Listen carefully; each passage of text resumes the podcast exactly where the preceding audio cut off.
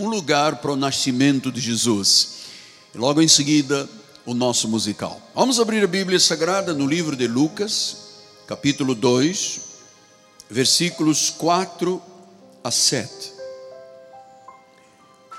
José também subiu da Galileia, da cidade de Nazaré, para a Judeia, a cidade de Davi, chamada Belém, por ser ele da casa da família de Davi.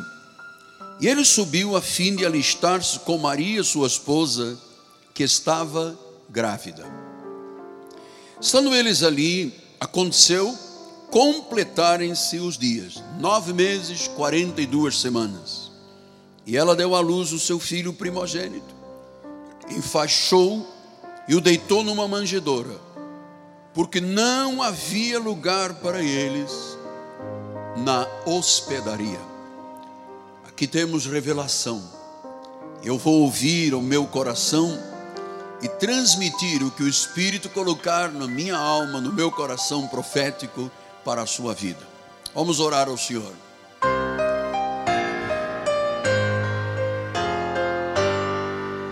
Senhor Jesus Cristo, a tua noiva está reunida, é a tua igreja, é o teu povo, são os teus amados.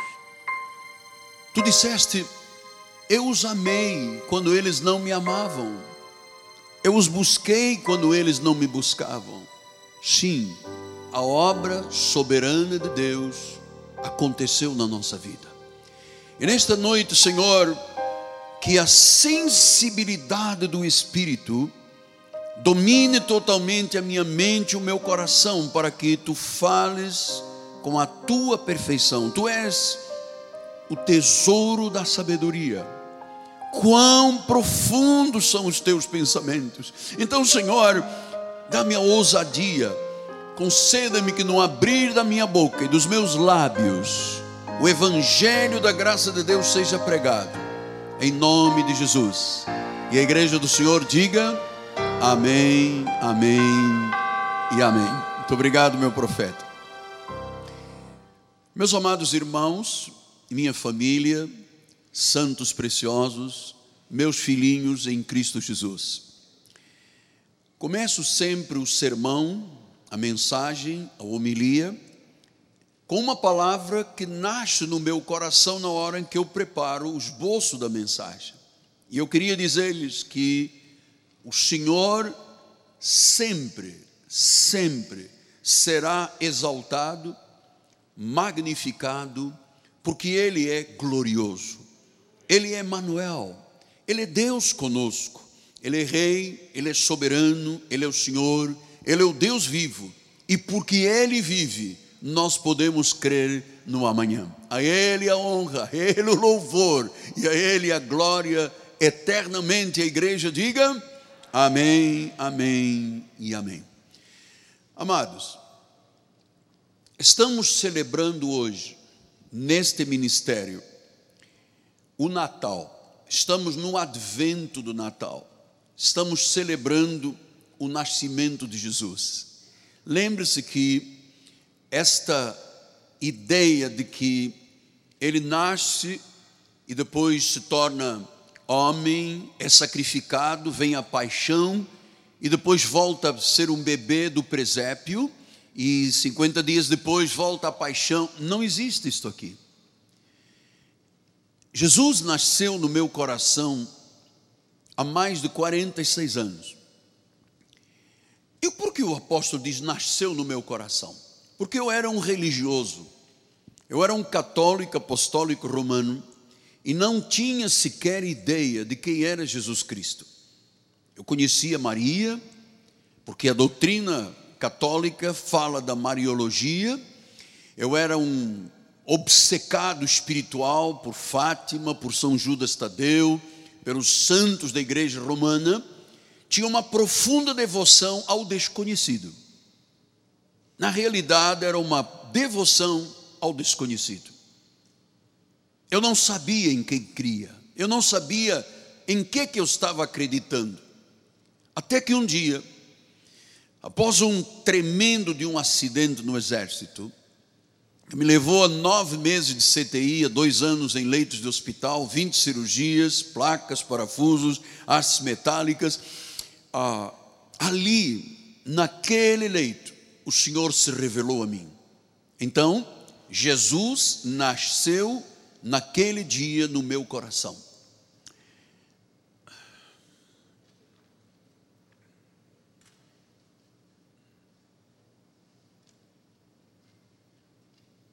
Vamos continuar. Então, nós hoje estamos rememorando o nascimento de Jesus. E eu quero lembrar que esta passagem é extremamente importante para que você entenda quem é Jesus e você possa celebrar e adorar não mais um Deus desconhecido, mas aquele que é o caminho, aquele que é a verdade, aquele que é a vida, aquele que é a luz para as nações, aquele que é o Todo-Poderoso.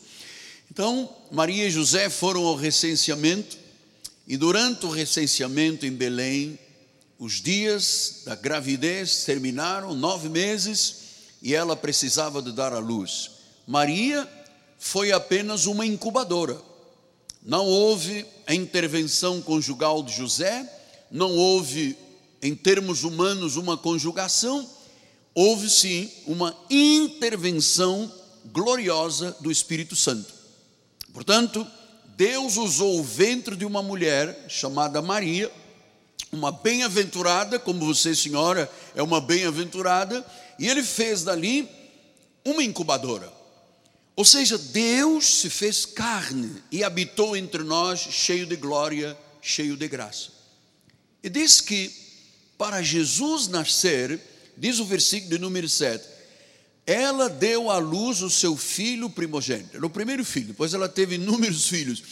Ela estava dando à luz o primogênito, que o enfaixou e o deitou numa manjedoura. Agora vejam os senhores, porque não havia lugar para eles na hospedaria. Todos os lugares que ele batiam está overbooking, está lotado. Estamos em tempo de recenseamento, vocês tinham que fazer uma reserva, não houve reserva. Então diz que não havia lugar para eles na hospedaria. Diz o versículo 9: que um anjo do Senhor desceu onde eles estavam e a glória do Senhor brilhou ao redor deles e ficaram tomados de um grande temor. Versículo número 10: o anjo, porém, lhes disse: Não temais, eis aqui vos trago boa nova de grande alegria, que o será para todo o povo versículo de número 11, é que hoje vos nasceu na cidade de Davi o Salvador, que é Cristo o Senhor. Este foi o advento mais importante na história desta terra e desta humanidade. Nós vivemos o tempo antes de Cristo e depois de Cristo. Então, quem é o Senhor da história é Jesus. E veja que ele é o Salvador, Ele é o Cristo, Ele é o ungido, Ele é o Messias, Ele é Kyrios, Ele é Senhor. Então, esta revelação precisa de estar firme, forte, profundamente no teu coração. Ali não estava apenas um menino, ali estava o Salvador, ali estava o Cristo, ali estava o Senhor. Então, Maria e José chegaram e diz que não conseguiram uma pousada, não havia lugar para eles na hospedaria. E já se haviam completado os dias, diz o versículo número 6, não havia mais por, como esperar. Já estando ali, completaram-se-lhe os dias. Então, naquele tempo não havia maternidade, não havia hospital, também você sabe que antigamente os partos eram feitos em casa. Maria não tinha nem casa, nem parteira, não tinha nenhuma condição humana para que o seu filho nascesse. Todas as hospedarias diziam ao casal: a casa está cheia, vocês não têm reserva. O recenseamento tomou conta da cidade, não havia lugar. Então, veja como a humanidade de Jesus. Lembre-se que Jesus foi 100% Deus e 100% homem. E era preciso que ele se tornasse carne para que nós pudéssemos entender que a natureza de Deus é a nossa natureza também. Nós somos um espírito com ele. Nós somos espíritos angelicais que habitamos num corpo de carne mas na realidade, a nossa verdadeira identidade é espírito angelical. Dentro de você há um anjo. Dentro de você há uma medida angelical. Então, diz a palavra do Senhor no versículo 7 que ele deitou numa manjedoura, porque não havia lugar para eles. Foi ali que nasceu Jesus. Agora vamos pensar, porque eu creio que este é o pensamento que o Espírito Santo quer revelar à igreja, diz que na hospedaria não havia lugar. Hospedaria lembra o coração dos homens. Você sabe que o coração dos homens neste presente século estão ocupados, estão cheios de preocupações, de vaidades, de paixões carnais e esses corações ah, são como essa hospedaria. Diz que não havia lugar. As pessoas estão perdendo as suas vidas aí fora, pensando que o mundo é a resposta para as ansiedades da vida ou para a realização da vida. E então, em muitos lugares deste mundo, há uma hospedaria no coração dos homens que dizem, ou que diz, não há lugar. Então, é, capítulo de Mateus, capítulo 5, versículos 11 a 13, ele diz: Mais tarde chegaram as virgens nércias, clamando: Senhor, Senhor, abra-nos a porta. E diz o versículo número 12: Mas ele respondeu: Em verdade vos digo, eu não vos conheço. Versículo 13: Vigiai, pois, porque não sabeis o dia nem a hora. Então Jesus está lembrando, através de uma parábola das dez virgens, que dez virgens, cinco foram prudentes e cinco foram insensatas.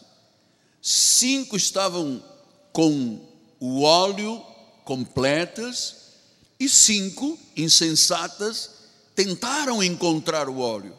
E diz que houve uma hora que se fechou a porta e não houve mais entrada.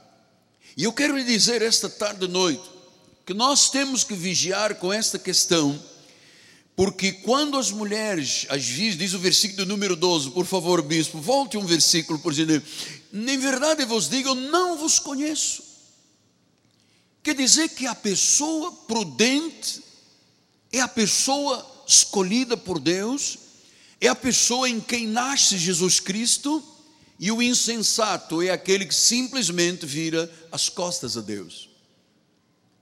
Você sabe que as pessoas insensatas sempre pensam na igreja como um lugar de mercantilismo, como um lugar de comércio, como um lugar de exploração da fé, porque essas virgens insensatas correspondem exatamente às pessoas que se estão perdendo ou se perderam neste mundo. Então nós não podemos deixar de pensar que a igreja de Jesus é o seu corpo místico nesta terra. Igreja não é apenas uma reunião de pessoas em termos sociais. Igreja é o corpo místico. E nós não podemos perder a oportunidade, nem um segundo na nossa vida. Paulo disse: que você não podia aderir a este mundo, diz: não vos conformeis com este mundo. Este mundo é constituído das virgens insensatas, que não tinham óleo, que não tinham o Espírito Santo. Então, Marcos 7, 21, ele disse: porque de dentro do coração dos homens, da insensatez do homem, cujo coração é uma hospedaria, e que diz: não tem lugar mas existem os maus desígnios nesse coração. Existe a prostituição, os furtos, os homicídios, os adultérios. Existem muitas situações que provam a insensatez do ser humano.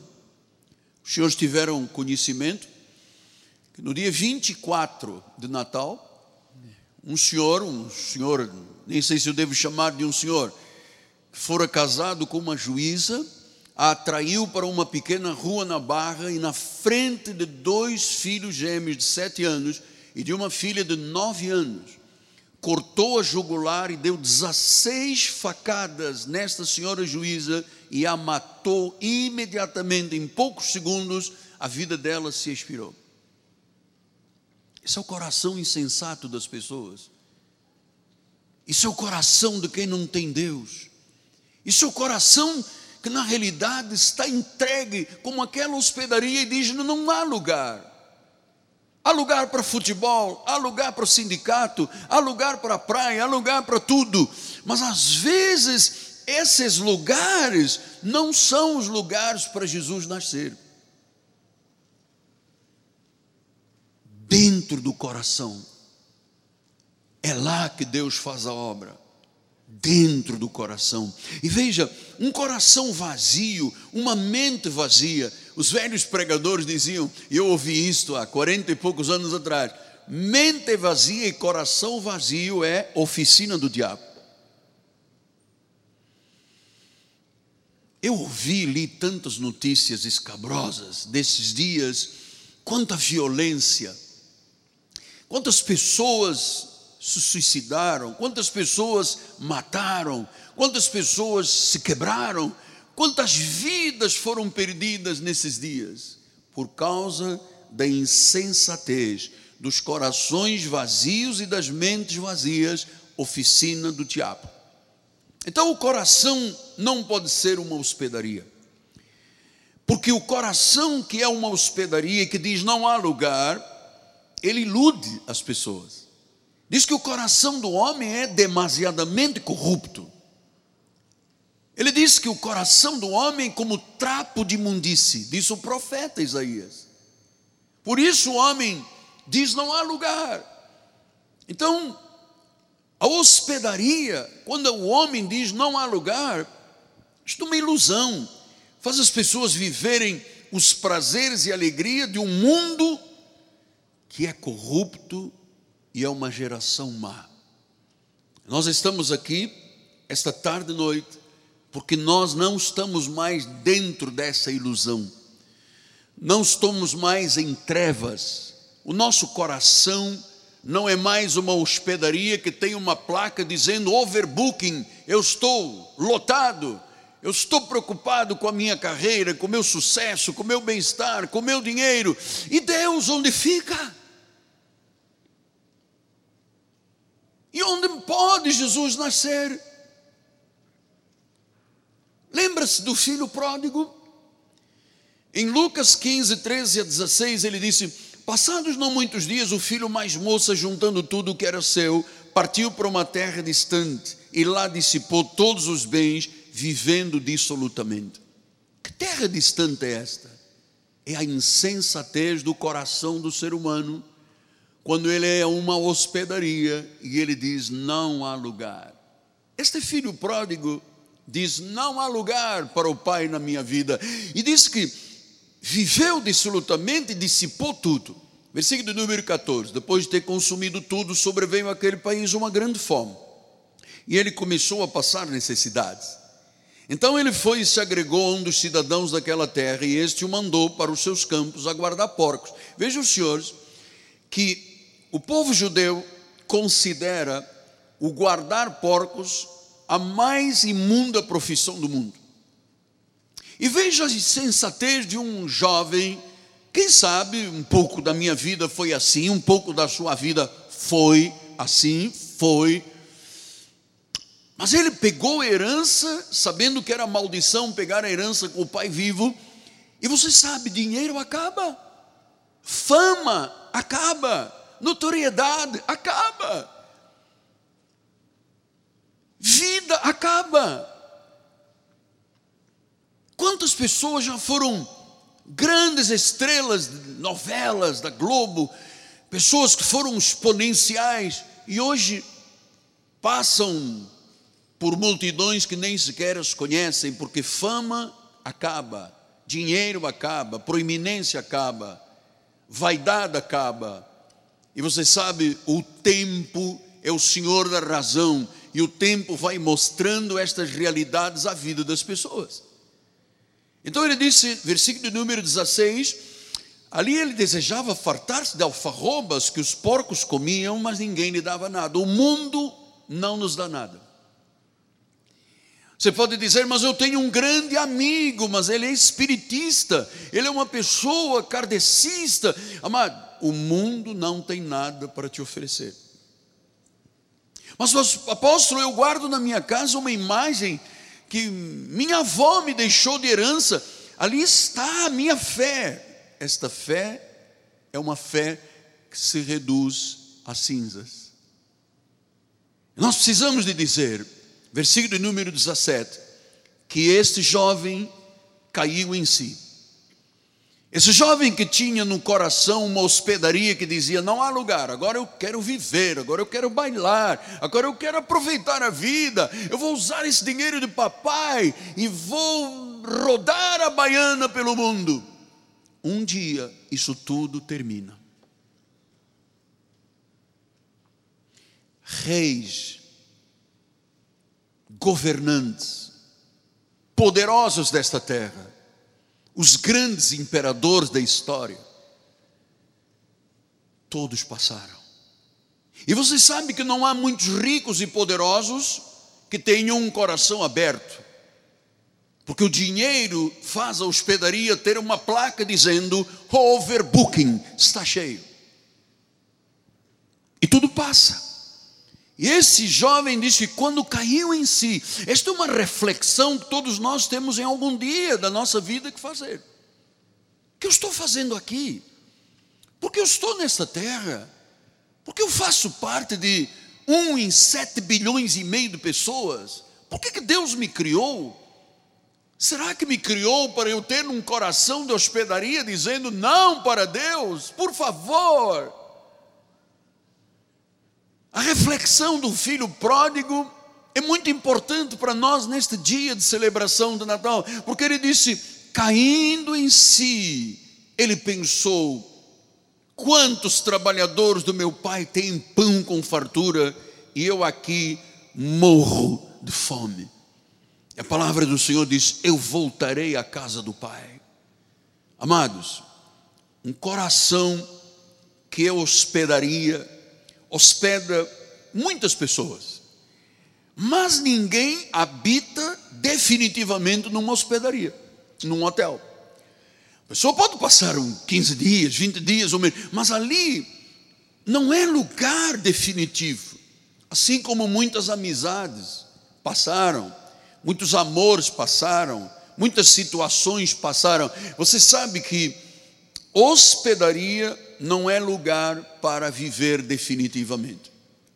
Então Jesus não veio para ser um hóspede de passagem na nossa vida. Aleluia. Ele se tornou carne. Deus se fez carne. E ele disse que veio em resgate dos seus. Ele veio como Salvador. Ele veio perdoar os pecados de todos nós que um dia tivemos o nome inscrito no livro da vida. A Bíblia diz que em amor ele nos predestinou e por sua graça nós estamos aqui esta noite.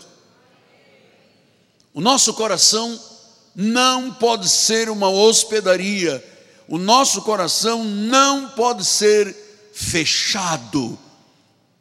Nós temos um dono exclusivo o nosso coração é dele. A Bíblia diz que somos propriedade exclusiva de Deus. Então, lembre-se, caminhamos agora para o centro da mensagem, o coração da mensagem, o cerne da mensagem. Você sabe que havia uma igreja, está registrado no livro do Apocalipse, chamada Laodiceia, onde havia muitas pessoas indecisas, pessoas que eram mornas, não eram quentes, não eram frias. E elas não se decidiam se iam seguir ou não seguir Jesus Cristo integralmente. Você sabe, Jesus estava do outro lado da vida deles, não estava dentro da vida deles. E diz em Apocalipse 3, 15, 16 e 17 e 18: disse, o Senhor falando à igreja: Eu conheço as tuas obras, não és frio, não és quente, quem dera fosses frio ou quente. Você não é lei, não é graça, então você mistura as coisas, você é religioso apenas. E diz o versículo 16: Assim porque és morno e nem és quente, não és da graça, nem és frio, não és da lei, eu estou a ponto de vomitar-te da minha boca. Quantas pessoas aí fora misturam a religião, misturam o mercantilismo com a fé, misturam a fé com as coisas do mundo, e não pode acontecer isto. Então ele disse: se você não tiver uma vida quente, uma vida dedicada, o teu coração sendo exclusivo de Jesus, você dizer: o trono da minha vida tem um ocupante definitivo que é Jesus Cristo. Você vai viver uma vida morna. E você sabe, ele disse: Eu estou a ponto de vomitar-te. Versículo número 17 diz: Dizes, eu estou rico, eu estou abastado, eu não preciso de coisa alguma. Esta é a hospedaria que diz: não há lugar. E sabe como é que Jesus falou à igreja da Laodiceia? Tu não sabes que tu és um infeliz, sim, um miserável, um pobre, um cego, um nu. Meu Deus, o que é a vida do ser humano que não tem Jesus? Aqueles que dizem, eu não preciso de Deus, eu não preciso da igreja, eu também me farto, eu também tenho subsistência própria, eu garanto a minha vida. Olha, infeliz é um estado de vida caótico, miserável é a alma que se endeusa. É a vida do pecador, como disse o reformador Martinho Lutero, curvatum, curvatum in on. Então, curvado para si mesmo. Ah, os homens são infelizes, estão curvados para si mesmo, se adoram é, são miseráveis, são pobres, são cegos, estão nus. Nu é o símbolo do pecado. Cegueira é o que Satanás faz na vida das pessoas para que elas não vejam a glória de Deus. E a infelicidade da pobreza espiritual. Jesus Cristo está aqui esta noite. E Ele quer manifestar a sua glória. Ele diz no versículo número 18: Aconselho que de mim compres ouro refinado pelo fogo, para te enriqueceres, vestiduras brancas para te vestires, a fim de que não seja manifesta a vergonha da tua nudez, e o colírio para ungir os olhos, a fim de que vejas. O homem sem Jesus sente a vergonha da nudez. A nudez significa pecado. Assim, quando Adão e Eva pecaram, a primeira coisa que Deus proporcionou foi peles para que eles se cobrissem, por causa do pecado. Então, vestiduras brancas, para que não se manifeste a vergonha, e colírio. Você sabe que a Bíblia Sagrada é o colírio, é ela que limpa, faz a asepsia dos olhos cegos, é ela que arranca as escamas que impedem de ver um Cristo vivo, ressuscitado, que fazem as pessoas dizer: Eu sou uma hospedaria, não há lugar. Versículo 20: Eis que eu estou à porta e bato. Se alguém ouvir a minha voz e abrir a porta, eu entrarei em sua casa e serei com ele e ele comigo. Então, Deus estava falando a uma igreja. A igreja, em princípio, de pessoas salvas. Mas havia dentro da igreja de Laodiceia pessoas cegas, pobres, miseráveis, nuas. Elas nunca tiveram, tinham tido uma, uma rendição, uma entrega incondicional. Deus não quer 99% do teu coração. Deus não quer 99,99% ,99 do teu coração. Ele te ama, Ele quer a tua vida, Ele quer que você o conheça. Então, amado, como é que está o teu coração? Não se deixe levar pelos prazeres transitórios do pecado. Abra a sua vida para Jesus. Que ele disse em Filipenses: Não andeis ansiosos de coisa alguma, porém sejam conhecidas diante de Deus as vossas petições, pela oração, pela súplica, pelas ações de graças. Como vive a pessoa cujo coração é uma hospedaria que tem uma placa dizendo não há lugar? Ansiosos depressivos, bipolares, viciados, dominados pela droga, dominados pela avareza, dominados pelo egoísmo. Por que, que tantos casamentos terminam em falência, em ruptura? Por causa do egoísmo das pessoas, por causa dos corações que têm uma placa dizendo: não há lugar em mim. Então, meu amado, minha amada, o seu coração não pode estar ocupado para Jesus. Por favor, você não está aqui por um acaso, nem você está me ouvindo pelas mídias sociais aqui no Brasil, lá nas Áfricas, na Europa, na Oceania, no Oriente Médio. Não, não, você não está por um acaso me ouvindo. Seu coração tem que estar livre você tem que dizer: Jesus, tu és o meu Senhor. Então seja aberto. Você que está decepcionado com o mundo, você que está decepcionado com outras pessoas. O profeta Jeremias, em 29, 3 diz: Buscar-me-eis e me achareis. Ele é real. Ele não é um ídolo, ele não é uma estátua ele não é um boneco preso numa cruz, ele é real. Ele diz: se você me buscar, você vai me achar. Mas tem uma condição: você tem que me buscar de todo o coração. Não é fracionado, não é 90%, não é 90% mais qualquer coisa, é o coração, de todo o vosso coração. Deus, Deus quer o teu coração. Deus quer a tua vida. Então, se você já se feriu com muitas situações, se você já sentiu dores na sua alma, se você tem tido noites sem dormir, oh pastor, o senhor não sabe quantas lágrimas,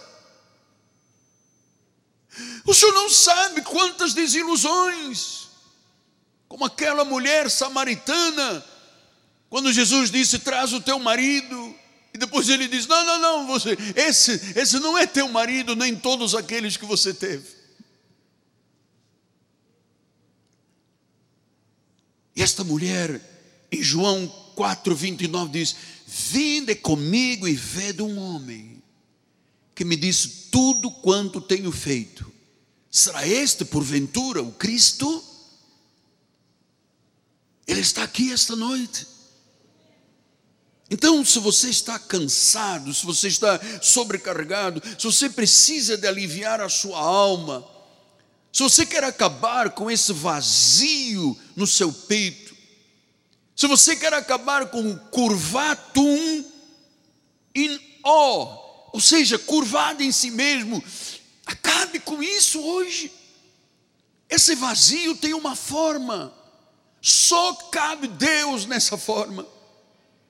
Ouça, amado, nada vai satisfazer o teu coração até que você se renda na presença de Jesus. Jesus te ama. Jesus está enchendo o teu coração de esperança. Então, muitos corações aí fora são como hospedaria. Não mora ninguém permanentemente. Hoje um, amanhã outro, hoje uma, amanhã outro. Não mora ninguém permanentemente. Todas as situações são de passagem. Vida sem Jesus é uma vida pobre, miserável, triste. Um pensador disse: a coisa mais miserável desta terra é um homem, uma mulher sem Jesus Cristo. É pobre, é triste, é cega, é nua. Então, como seu pastor, como seu profeta, eu lhe digo: entrega a sua vida a Jesus, renda-se diante dEle, Ele é o dono da sua vida, Ele te criou para Ele e por meio dEle você está aqui esta noite. O teu coração não pode ser uma hospedaria. Teu coração não pode ser um lugar de passagem, nem uma estrebaria solitária. Teu coração tem que ser como uma manjedoura, para que ele nasça e para sempre sejas um com ele. O bispo José Carlos, nosso diretor de televisão, me disse no outro dia: dê uma manjedoura para Jesus nascer, e ele te dará uma Jerusalém celestial. Aleluia. É lá que nós vamos viver eternamente. É lá que há um lugar de glória. Então eu termino com Lucas 2, 13 e 14, com a palavra do anjo que subitamente apareceu um anjo numa multidão de milícia celestial, louvando a Deus e dizendo, versículo 14: Glórias a Deus. Diga comigo, vamos repetir a palavra do anjo. Glórias a Deus nas maiores alturas e paz na terra entre os homens a quem Ele quer bem, entre os homens cujo coração se rende perante o senhorio de Cristo, entre os homens e mulheres que dizem: só um Deus. Ele está aqui. Pelo seu espírito ele está aqui. Ele está curando, Ele está libertando, Ele está transformando. E eu termino dizendo: Aleluia! Glórias a Deus! Cristo nasceu em muitos corações esta noite.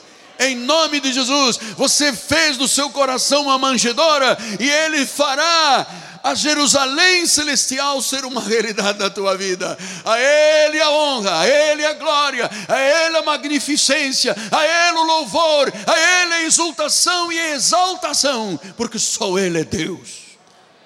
Você pode terminar com um lindo aplauso ao Senhor? Glórias a Deus.